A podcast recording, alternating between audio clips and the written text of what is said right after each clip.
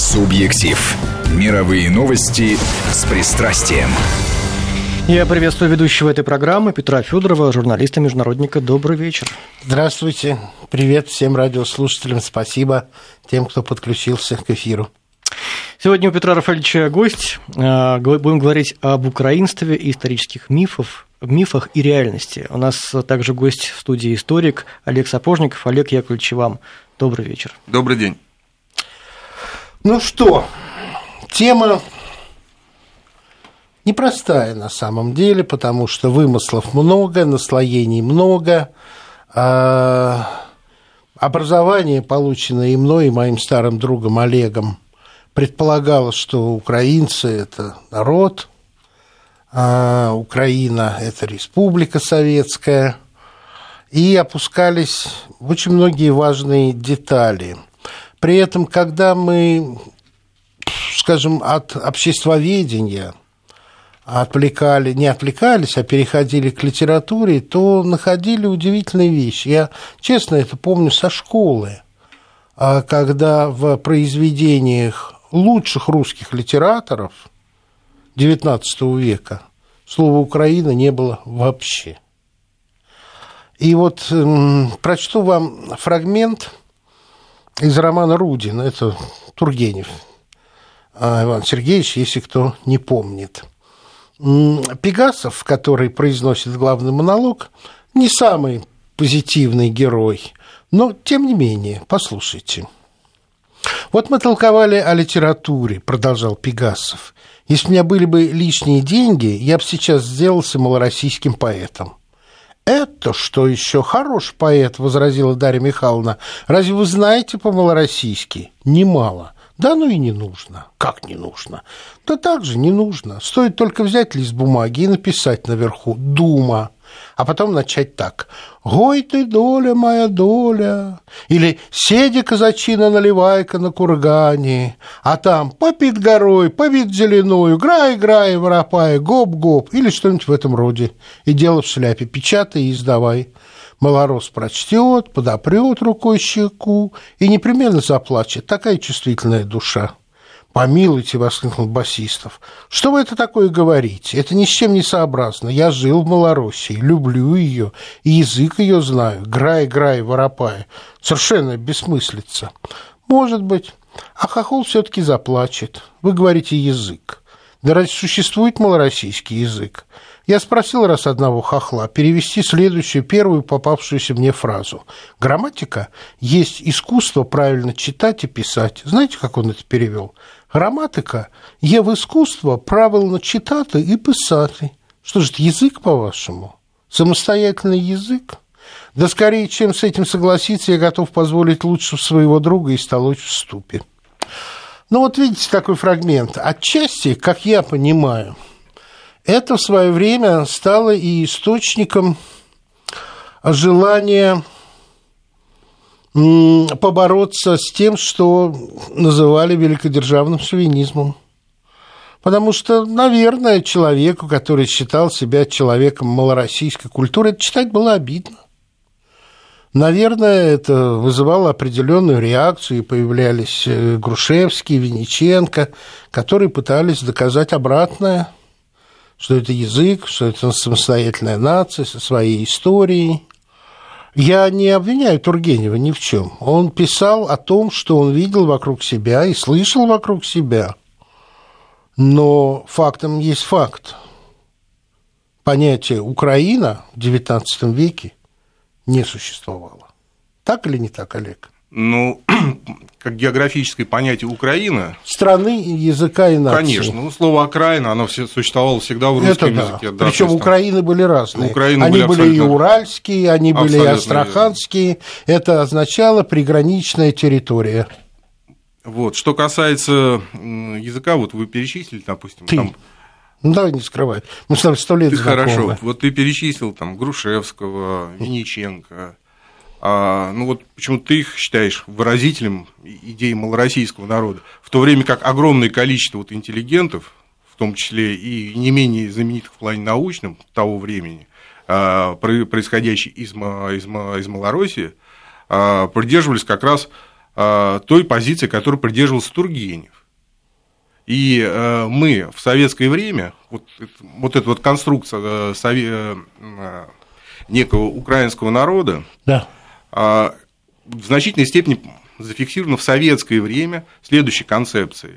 Если мы помним, до революции... Э, народов? Нет, я буду сейчас по поводу русского этногенеза, а. да, что есть вот единый русский народ, у которого есть вот э, великороссы, великороссы малоросы, белорусы, белорусы а, и новороссы.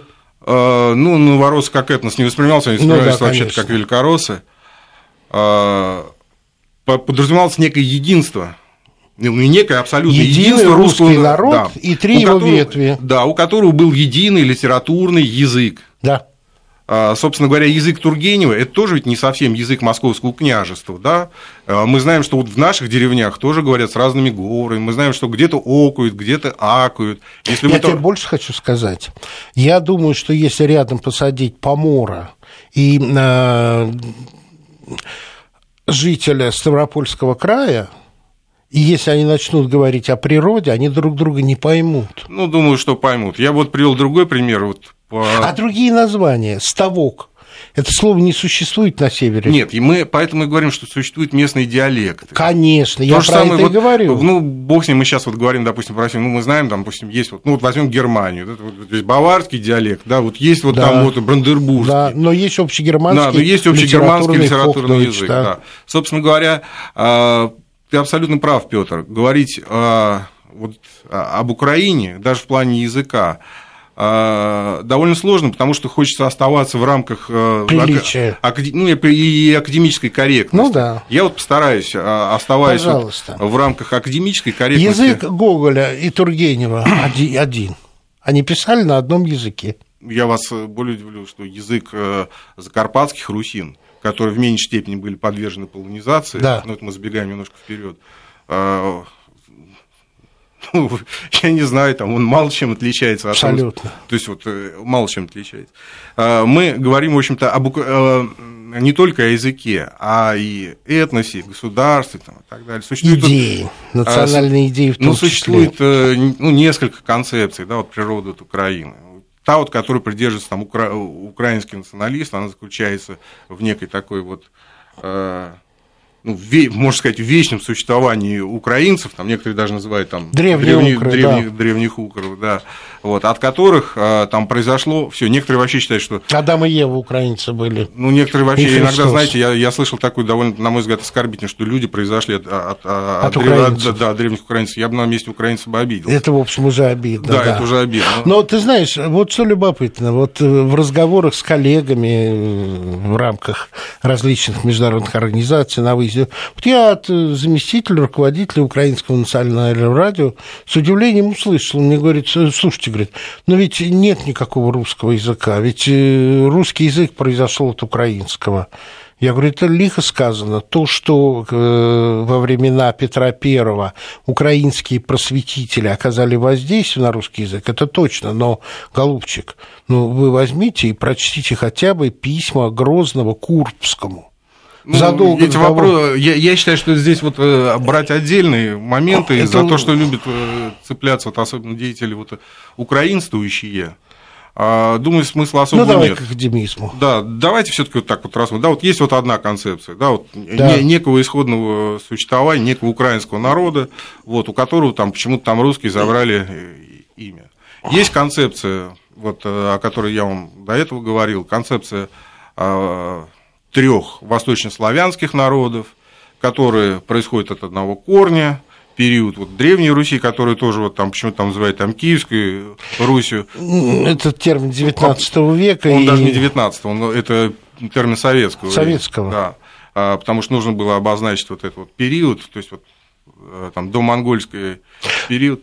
Ну, вот. давай правильно говорить. И что если есть, это... и есть концепция, Хорошо. которая подразумевает, что ну, единство русского народа, оно еще никуда не делось что вот эти вот э, наслоения, которые вот в том числе и политические, и сильные вот эти вот культурные воздействия, которые э, политика культурное воздействие в период советской власти, а что касается западной э, Украины, это вот воздействие вот, там, полонизации там, и так далее, там, Тюркизации. Ну, германизации какой-то там, ну, в период Австро-Венгерской империи. что эти наслоения, они, ну, есть наслоения, которые вот куда-то там а, денутся, может быть. Ты знаешь, я... И есть четвертое, да, которое ну, заключается в том, что украинский этнос, он не сформировался, он формируется. Формируется он угу. на наших глазах и э, в э, историческом прошлом, вот, в ближайшем прошлом, там несколько вспышек, а, которые а, стимулировали некий этногенез, но при этом тоже очевидно, что демографической базой вот этого формирующего украинского этноса и его а, территориальным ареалом, нынешнее вот, а, а, государство, да, вот в рамках Украинской Советской Социалистической Республики не является. То угу. есть понятно, что вот ареал и демографическая база вот того этноса, который сформируется, будет меньше, угу. сам народ не будет включать в себя вот, вот всех угу. жителей Украины. Ну, собственно говоря, это все гипотезы, и они до известной степени гадательные. Да? Мы тоже знаем прекрасно, что по поводу этноса есть а, несколько а, ну, по поводу нации, есть э, несколько концепций вообще, да, то есть, э, условно, объективистской, вот этнос есть, вот он формируется, вот как нечто там природное, единство языка, культура, ну, да, история, ну, да. и есть конструктивистское, что этнос можно сформировать, что вот э, если мы будем там что-то вот делать с какой-то группой населения, что-то ей там усиленно что-то запрещать, а что-то, наоборот, усиленно навязывать, то сформируется определенный некий новый конструкт, который там вот станет таким вот э, неким новым этносом. Я грубо говорю, потому что там концепций много. Что касается вот у Украины и вот споров вот с украинскими историками, надо вам сказать, что вопрос вот о преемственности вот, э, вообще они вот, э, скажем, а их даже до 17 века не было. Почему? Ну, представляете, вот, вернее, кто вот первей, там, там, Украина, ну, в смысле, вот это Малороссия, вот это вот Великое княжество Литовское, который попал под власть, там, или а, вот этот Московский государство, даже не стоял. Ну, представляете, у вас в Москве сидит э, царь Рюрикович. Нет, мало то, что там православный, он Рюрикович, он потомок этого Владимира Святого он потомок этого Ярослава Мудрого, он потомок там всех этих Владимир... Ну, в нынешней парадигме это выглядит так, что это вы наши потомки, потому что это ну, киевские давайте, князья. Да, ну, вот. И упускается момент, что все киевские князья, которые ты упомянул, так или иначе в Киев пришли с тех территорий, ну, которые слушайте, Украины а, ну, никогда ну, не являлись... Летпись, летпись Нестора, а, а, от которой мы все там... Да, с Дуная пришли. А, откуда есть пошла земля русская, э, прекрасно говорит, от, а, откуда они, откуда она пошла. Призвание варягов где происходило? В Новгороде. В Новгороде. И не случайно в 1862 году памятник тысячелетия Руси был построен именно в Новгороде. Ну вот поэтому я тебя не стал перебивать, но каждый раз, когда употребляется термин «Киевская Русь», нужно тут же говорить про Новгородскую Русь. Ну, я, что... я предпочел бы говорить вот просто о Руси. Ну, ну я с тобой понятно. согласен, я в академическом Речь, смысле. Э, в академической литературе вот современной очень хорошо русские земли, да, то есть, и, да. да, вот взаимоотношения между хорошо. русскими землями там, хорошо. оно не всегда было добрым, междуусобные войны. Нет, я к тому, что Киевская Русь не является истоком русской государственности. Ну, Киев вообще не является, я даже вот мне сейчас не, не про Киевскую, Киев не является истоком русской государственности. Вот эта фраза, которую там любят повторять мать городов русских там, и так далее. А, это буквально перевод. Вот после того, как вот эти вот Олег взял этот Киев и сказал, все будем мать городов русских, это же пишет летописец, он же Раз. грек. Нет, я, это а, человек пишет о том, что все будет мать городов, это метрополия. Это означает, что это будет столица, столица русских земель. Да, то есть вот, вот князь, нет, который... Нет первородности, э, князь, нет который... материнства, князь, это просто перевод князь, с греческого. Князь, который взял вот этот новый да? город, перенес туда свою столицу, столицу. и свой город. Все. Все. А дальше мы смотрим, ну давайте вот просто вот э, очень коротко. Вот Владимир Святой, который вот у них там и на деньгах, да. и, там, и так далее. Где родился Владимир Святой? Если мы возьмем к оценке его личности вот это современный украинский подход вот этих вот э, историков-националистов, которые вот буквально все, что связано с территорией Украины, да, да, да, готовы да, называть да. Украиной, там даже Королёв, кто... Королёв, Сикорский, да, там. Да. Так вот, э, Владимир родился в селе Будник Псковского района Псковской области Российской Федерации. Ну вот, понимаешь, это вот как раз Ольга и есть Святая. ущербность О- этой... Ольга Святая. Да. Ну, ну вспомни, опера называется «Псковитянка». Совершенно верно. Да, то есть а- она из Пскова. Да. Ярослав Мудрый, извините меня, который там с 10 лет, вот, э, он ростовский князь, потом э, новгородский князь, который э, захватывает Киев, захватывает верно. с новгородцем. Я, мы, мы сейчас немножко... И утверждает русскую правду. и мы с вами немножко смеемся, но вот мы можем так говорить, что это вот, вот новгородцы постоянно ходят и захватывают этот Киев. Совершенно верно. Да, вот при- приходит, дают им по ушам вот, и Да. сажают вот своего князя. Или псковитичане. Это если вот становиться на позиции вот этих вот украинских Совершенно верно. выглядит это смешно. Ну и, наконец, вот э, мы знаем русские былины. Киевский цикл, Владимир, Ясно солнышко. Мы знаем, что, конечно же, в этом Владимире слилось два Владимира, Владимир Святой, Владимир Мономах. Там, Да, это мы, историки знаем, что одновременно не жили Алеша Попович, Добрыня Никитич и Илья Муромец, что их разделяют Ну, века. нет. но неважно, Ну, былина неважно, есть былина. былина здесь- И они связаны Я с сейчас Киевом. поясню, почему важно. Вот э, киевский цикл. Не только с Киевом. Были новгородского цикла про Садко, были Не-не-не, московского я цикла. говорю именно э, Я говорю, связанные с я Киевом. говорю о киевском цикле. Киевский цикл вот этих русских былин, он важен чем? Ну, это до известной степени есть вот эта народная память. Да? Да. Потому что это же не, ли- это ж не литература. Это вот то, что вот э, сохранилось. Живет в памяти Да, народа. Ну, из поколений. В Трансформируется, середине меняется, 19 века. В легендизируется. середине 19 века было проведено этнографическое исследование. Тогда был, возник вот очень большой интерес, вот тысячелетие Руси вот скоро грянет, там надо отмечать. И были, записывались вот эти вот э, былины. И вот и, из киевского цикла былин был записан 400. Вот в, э, в 400 местах. Из них в Московской губернии 3, в Новгородской губернии 6, в Саратовской 10, в Симбирской 22, в Сибири 29, в Архангельской губернии 34, 300, 300, 300. да, были записаны вообще в Волонецкой губернии, то есть это вот аж, это Петрозаводск. Скажи, пожалуйста, на твой взгляд, это подтверждает какую-то мою идею, что еще до татарского нашествия, после первых крестовых походов, когда утратила свою экономическую монополию, э, э, утратил путь из варяг в греки, началось смещение активного населения э, на север, в леса, на восток. И как могли былины возникнуть в Волонецкой губернии, если бы туда не было выброса в какой-то момент населения э, бывшей Древней Руси, расположенной на Днепре, на Киеве? Ну, смещение экономического центра, вообще, скажем так, ты абсолютно прав, Петр. А, К середине, наверное, XII века значение Киева как экономического центра начинает снижаться.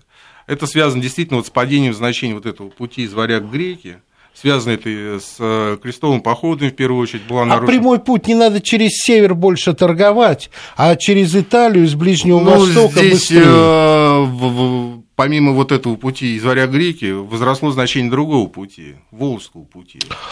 Ну да. Нет, это вот и- именно вот и туда Да. направляется, вот, э, вот туда направляется экспансия вот этих славянских племен. Да-да-да, Туда я согласен. И э, туда вот идет и Андрей Боголюбский, вот эти вот походы Но на при Волжскую этом вот на Болгарию. это нет времени. Раз падают доходы центрального, как бы скажем, метрополии Киева, которые распределялись между другими князьями и другими городами, э, начинается раздробленность э, Руси, потому что когда не хватает на всех, каждый пытается урвать побольше, Ну, теряется общее здесь подчинение, есть еще вот- меньше денег на оборону, поле наступает, здесь еще проблема, что крестьянам опаснее, и Киев- начинается вот это смещение. Ну, Киев князьям э, с, вот, с падением от экономического значения э, смысл овладения Киевом бременем. э, в значительной степени. Потому что киевской династии как таковой-то не было. У нас Не иногда было. забывают. Да, были вот династии Черниговские, там Суздальские, Да. там Волынские.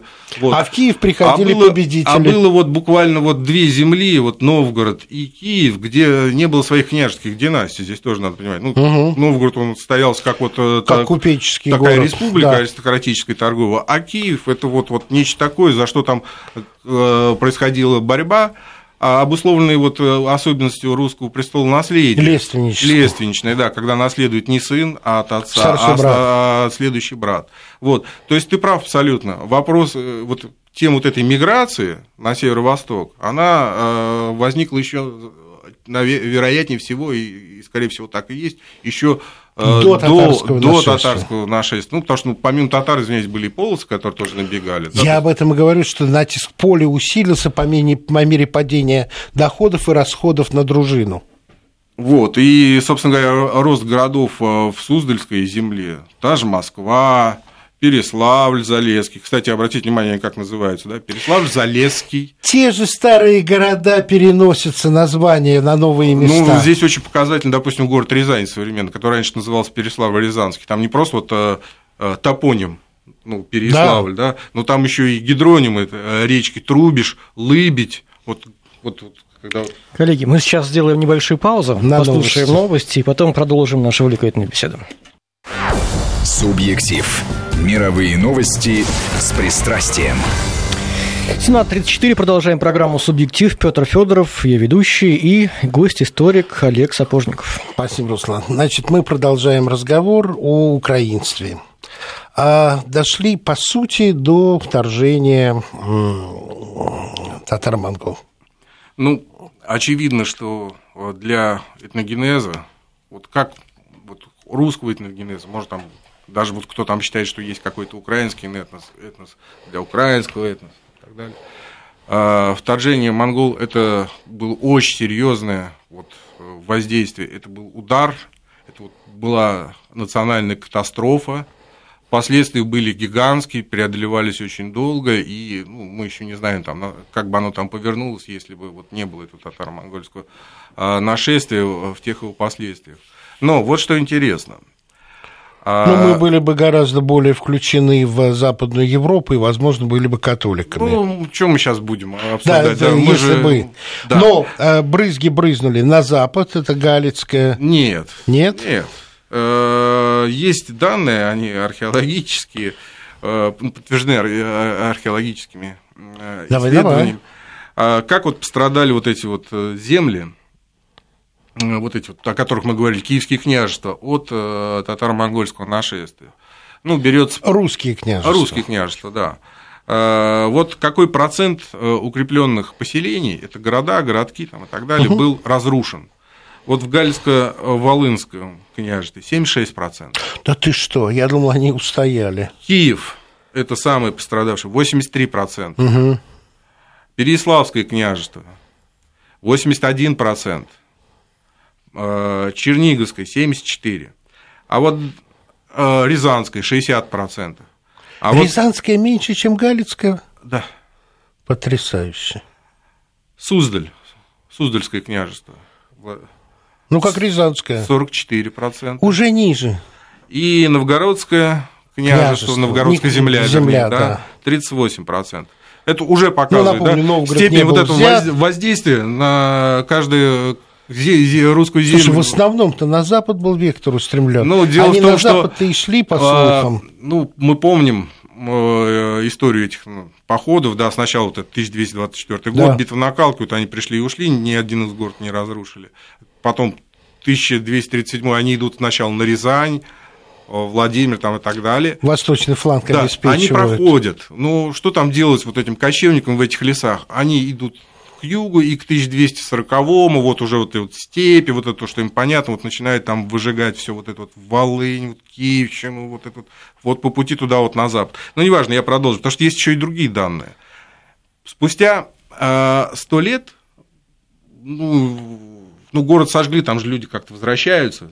Вот э, как княжества оправились от татаро-монгольского нашествия. Есть такой э, данные, вот о которых как раз Ну, говорю. архе- археологические. Они археологические и письменные источники, так называемый коэффициент восстановления. Сколько процентов из разрушенного было м, восстановлено? Это ужасно интересно. Да, вот такой вот Галицко-Волынская 31% Опа, был э, восстановлен. Киев 22%. опа. Переяславская 14%. Еще меньше. Ну, Переславское княжество, оно вообще вот и, и исчезло, если там... То есть, в общем, вот, да. Да, потому что вот этот Переслав, который Переслав Хмельницкий... Не Залесский, а Переслав Хмельницкий, да. где да. вот там Раду провозглашали, то есть это вот особый даже случай был, где вот э, городом правили татарские баскаки постоянно, не вот просто приезжали, а угу. там вот просто... Постоянно да, там, сидел и правил. Да, это был вот пост э, татарский, который вот... А, а вот тут у тебя и Киев рядом там и так далее. До какого века? Э, ну, до ну, фактически до того, как туда Литва пришла, это конец XIV века. Вот так. Вот. э, Даже и в Киеве они, кстати, тоже сидели, и некоторое время литовские наместники вместе с татарским сидели вместе. Так, Чернигов 30% восстановления, а вот, внимание, Суздаль 125%. Чего себе? Новгород 153%. А... Это не сам город, это, это города, городки, это горо... потому что Новгород не был взят, да, чтобы да, да, у нас да, слушатели да. не сомневались. Да, мы здесь говорим о, а, об, да, о городках, о территории, но да. именно в смысле укрепленных, угу, то есть мы сел не трогаем. Да, да, да. И э, мы а здесь вот из, из этих цифр мы видим, что э, последствия вот, привели к Это демографическим сместился. Да, смещается центр. Вот угу. куда бегут люди? Они бегут в эту северо-восточную Русь. Угу. Более того, там городов становится даже больше, чем было до сожжения. Угу. Вот, я имею в виду городов, городов Да. там так далее, увеличивается население. И это тоже понятно, ведь э, нашествие это не год, не два. Эти Ну на- да. набеги э, татаро-монголов на э, Восточную Европу, их походы там, к Адриатике, это несколько десятилетий.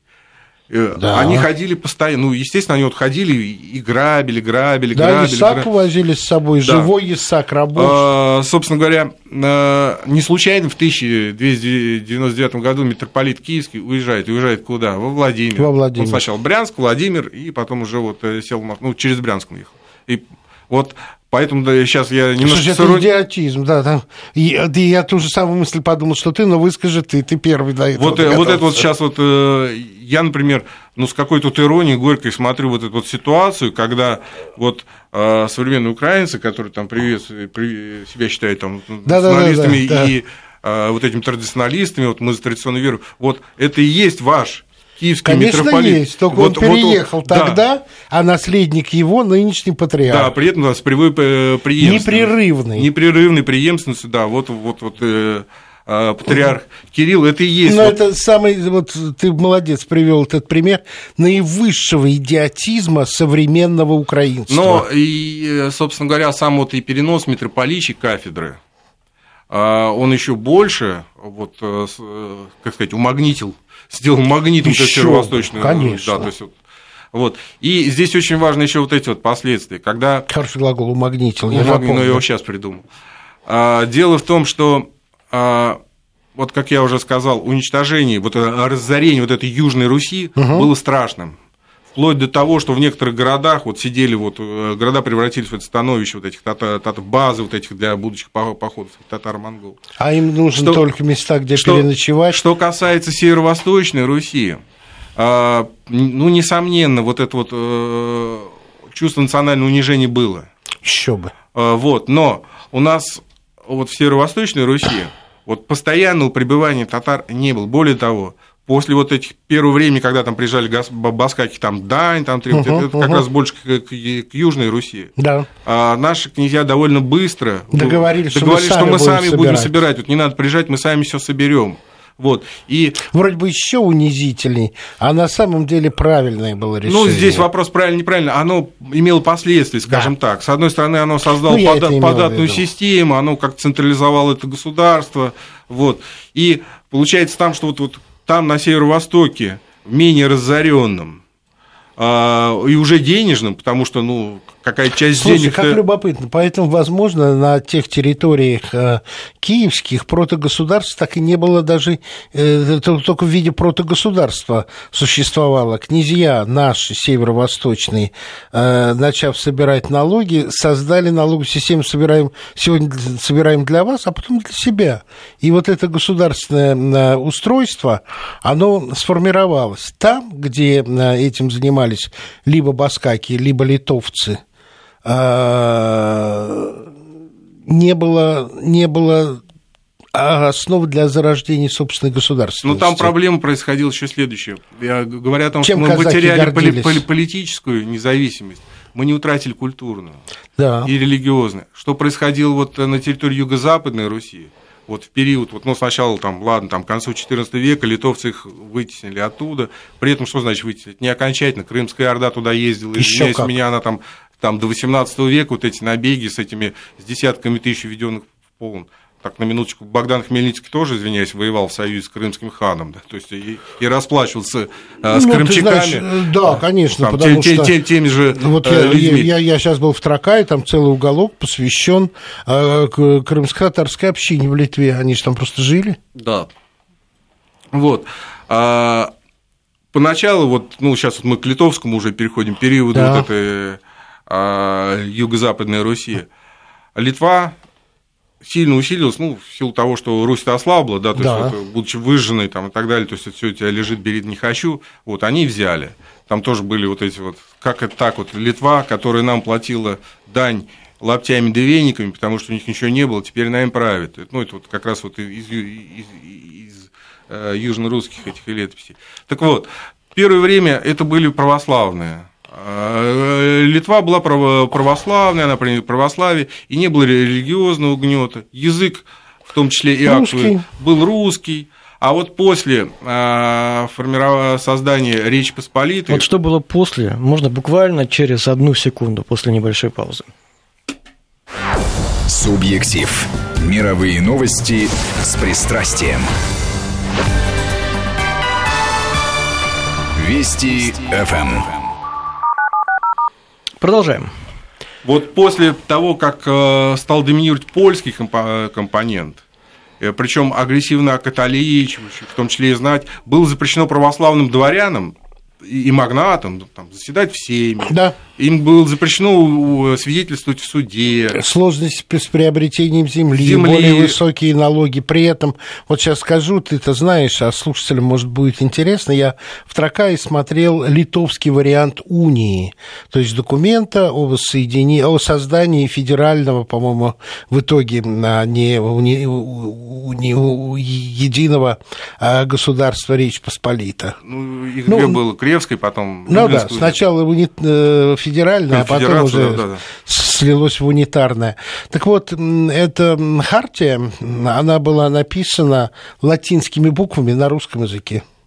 Я свободно читал, что там написано. Никакого литовского языка. Это к разговору о уже Литве, которая а, сейчас пытается утвердить тоже свою а, историческую... Ну, при всем вот э, уважении к, к Литве, скажем так, вот в тот момент, когда Литва захватила Русь. Это было Великое княжество Литовское и Русское. Я просто о том, что культура, ну, там два языка культурное было, наследие, культурное наследие Юго-Западной Руси было выше и сильнее, культура была сильнее, мощнее. Конечно. Вот. Поэтому там происходила русификация вот этой угу. литовской Элиты. знати, да, она, она русифицировалась. А вот после э, того, когда произошло слияние, ополячивание, ополячивание да. да, то есть там произошло сразу быстро, и не только ополячивание, это происходило и окатоличивание. Да.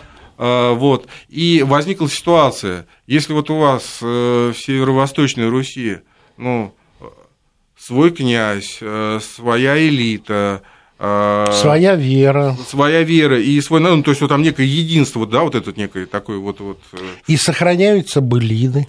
Ну, да, в том числе и былины. То э, Нет, в ну, юго-западной раз, раз Руси... Ты так сказал, значит, на, в юго-западной Руси в XIX веке былины о жизни старого Киева вообще не были записаны. Это... Они были стерты из народной памяти. Ну, они стерты из народной памяти. Ну и тот народ, который жил, извиняюсь, в Киеве, ушел на север Он ушел, он ушел. А То туда население... белорусы, говорят. Да, вот будете смеяться. Это вот население, вот э, современное Киев, это вот Полтава там, и так далее, то есть это вот период вот как раз вот польско-литовского вот этого владычества вот польского, да, то есть это вот люди, это вот это валы. Из давления Литвы, из религиозного нет, нет, католического нет, нет, нет, давления это, это, не, уходили, это не давление, нет? это вот э, магнаты, вот литовские да. магнаты. Это же была пустыня, она выжжена, понимаете, да. то есть там это было вот, вот, вот дикое поле, которое немножко так смещалось, там очень мало людей жило. Эти земли ничего не стоили. Магнаты приобретали эти земли, селили там вот этих вот своих вот Крестьян. крепостных, да. Да. То есть на некоторое время их даже освобождали там, может, чуть от подати там, и так далее. Вот. И э, они все это обустраивали.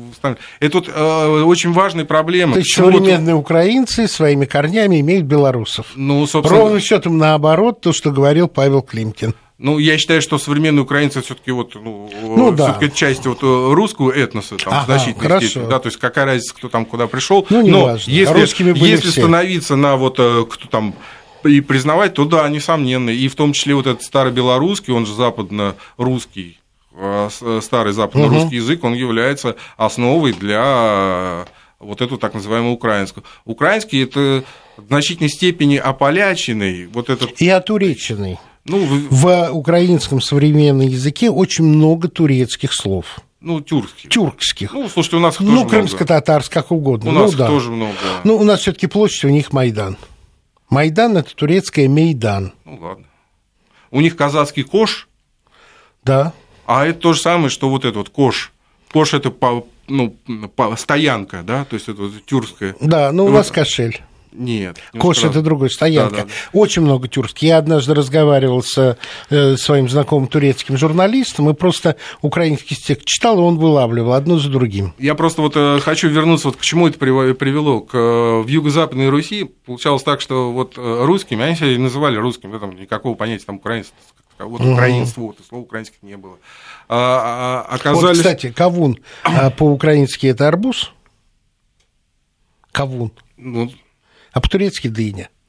Немножко сместилось. Ну, неважно. Не хочу тебя перебивать. Так вот, э, крестьяне, это вот э, русский этнос, э, и он и был вот этот забитый, вот именно вот забитый не в смысле, что вот они не гордые люди, а в смысле, что вот он был угнетенный. Да.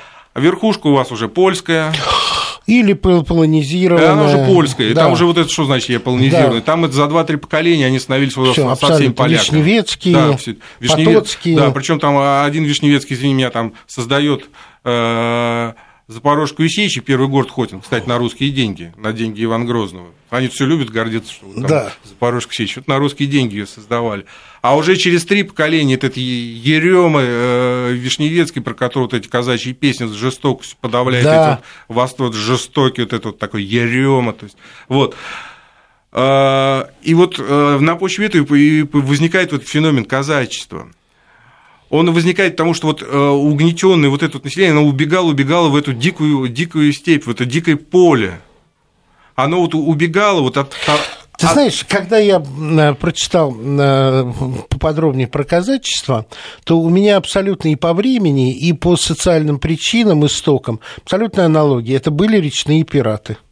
Ну, может быть, похоже, но это не, не, не. Там, ну, Ну, как, может у быть. них была республика, которая по Ой, своим Петь, законам вот была честно, страшно я- я похожа честно- на пиратскую Петь, республику. никакой там республики не было. Это вот, вот, вот, э, все Ну, эти пиратская поп- республика тоже не республика. Ну, а тогда зачем мы применяем эти термины, Ну, которые они только были. запутывают? Да, хорошо. Они только запутывают. Ладно, все. Люди уходили. Вот, вот у вас там дикая степь, там ничего не растет. Ну да, там, может, татары проскочат, там крымские, да, и поэтому было рискованно, поэтому люди ходили с ружьем там, и так далее. Ну вот он там охотится, рыбу ловит, потом вернулся, продал, заработал.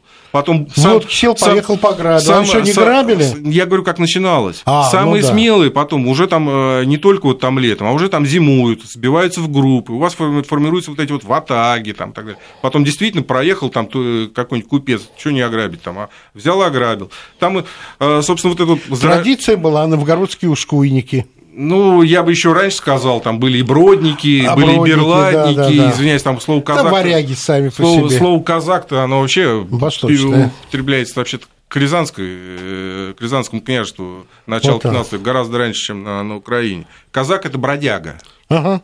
Это бродяга. Вот э, с тюркского это и есть, вот мы говорим, Бродяга, там, да. это бродяга, это вот который вот оторвался, бродит там и так далее. Вот это шайки этих бродяг, которые вот там что-то делают. Э, Запорожское казачество, у нас же не только Запорожское, Донское, Донское. Терское там и так далее. Оно отличалось вот от, немножко от этих других, потому что те находились до известной степени на содержании русского э, государства. Ну да. Царь посылал там тебе там чего-то там порох, э, Зелье, порох, зелье, да, да. иногда денег там и так далее. То есть вот их немножко держали. И плюс вот э, русские казачьи, э, казачьи общины, они сравнительно далеко находились вот от центра. Между ними там еще там, там не только дикое поле, там еще, там пирог был, да. А Запорожское казачье находилось очень близко. То есть вот оно находилось очень близко к, э, вот, к э, там, где люди обычным трудом жили. Угу. И в итоге вот эти вот казачества вот очень напоминается нынешнее время. Они превращались вот эти вот в атаги, которых нанимали, например, те же самые паны литовские для решения вопросов между э, друг другом. Вот тут восстание Наливайка, например.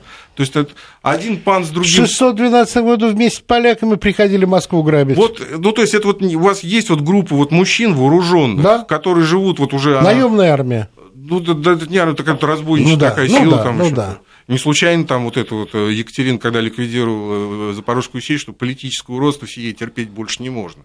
То есть, ага. это, то есть применительно, кстати, к Запорожской сечи. Да. Потому что вот... Донское, Терское казачество никто не трогал. А, да. Ну, Яицкое, да, но это из-за восстания Пугачева. Ну, там переименовали только. Да. Вот, и обратите внимание, во всех вот этих вот городах, вот ты упомянул, и Яицкое, и Донское, там есть город, казаки сдаются строить столицу. Э, на Дону Черкасск, потом Новочеркасск перенесли. Здесь вот Яицкий городок. А тут Сечь. А тут Сечь, вот какие-то вот эти вот... вот по... На острове. А, там их много было. Да? Коллеги, у нас буквально 20 секунд остается. Как обидно. Ну, я хотел сказать, что э, э, завершить то, с чего начал. Э, украинство как идея – это до известной степени продукт э, ну, второй половины XIX века как идея, а реализовалась вот только в советское время. Спасибо. Спасибо.